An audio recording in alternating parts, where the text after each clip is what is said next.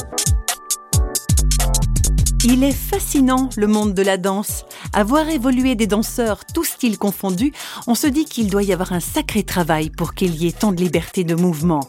Mais réflexion faite, est-ce qu'il n'y a pas aussi un long travail pour que, à l'intérieur de nous, il y ait aussi de la liberté, liberté de penser, liberté d'être nous-mêmes c'est bel et bien ce que Margarita Fogeresen a expérimenté. Spécialisée en danse orientale, elle a fondé en Suisse la compagnie Simra Dance, avec laquelle elle se produit régulièrement. Margarita revient brièvement sur le parcours qui a fait de la danse une véritable passion pour elle. On a vécu en Arabie Saoudite et ma mère, elle a commencé la danse orientale. Elle a pris des cours là-bas. Et moi, j'étais avec elle. Et puis, au fur et à mesure, j'ai appris. Et puis là, oui, ça commençait vraiment à être une passion pour moi. En même temps, j'ai commencé des cours de danse classique. Après, je continuais des études en psychologie et danse-thérapie. Et je suis aussi allée à Paris pour me former dans la danse. Donc, je dansais dans deux compagnies à Paris. Et euh, à Paris, j'ai découvert la foi aussi plus vivante, si on veut, vraiment dans le quotidien. Donc à partir de là, ma foi, elle, elle a commencé à pousser.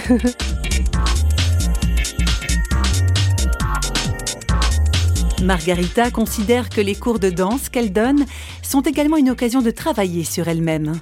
J'ai vu à travers toutes ces années de, de, cours, je suis devenue de plus en plus libre parce que j'étais totalement coincée du regard de l'autre sur moi. Donc j'avais vraiment peur de qu'est-ce que pense l'autre de moi.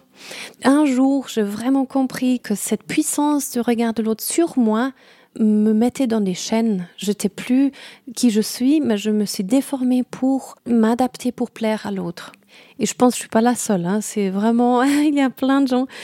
Voilà. Donc, à fur et à mesure, mais c'est vraiment un processus. Je me suis plus attachée à comment Dieu me voit. Je, je cherchais dans la Bible, je priais, mais j'étais vraiment, je me suis dit, mais tu dois me dire maintenant comment tu me vois. Et puis quand j'ai compris qu'il me voit comme une princesse de lui, c'est kitsch cette image, mais, j'aime bien. je veux dire, il nous donne tellement de, de valeur. Et jusqu'à ce que j'ai vraiment compris ça, ça m'a pris du temps. Et après, quand j'ai vu qu'il a un regard bienveillant sur moi et que je peux me libérer avec lui, alors là, j'ai lâché de plus en plus le regard de l'autre parce que ça, ça m'a coincé plutôt que, que libéré. Donc j'ai fait ce choix après de dire, je veux la liberté totale.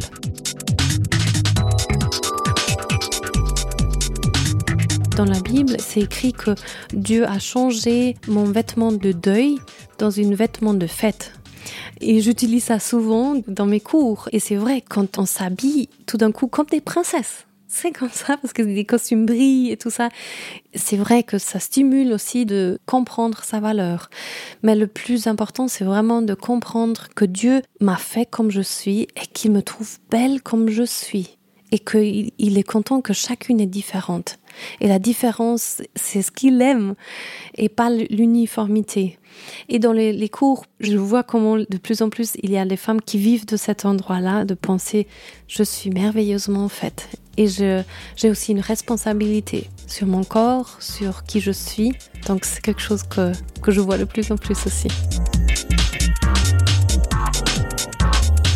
Et oui, ça prend du temps de s'accepter soi-même. Alors au bout du compte, ça mérite bien une petite danse de la victoire.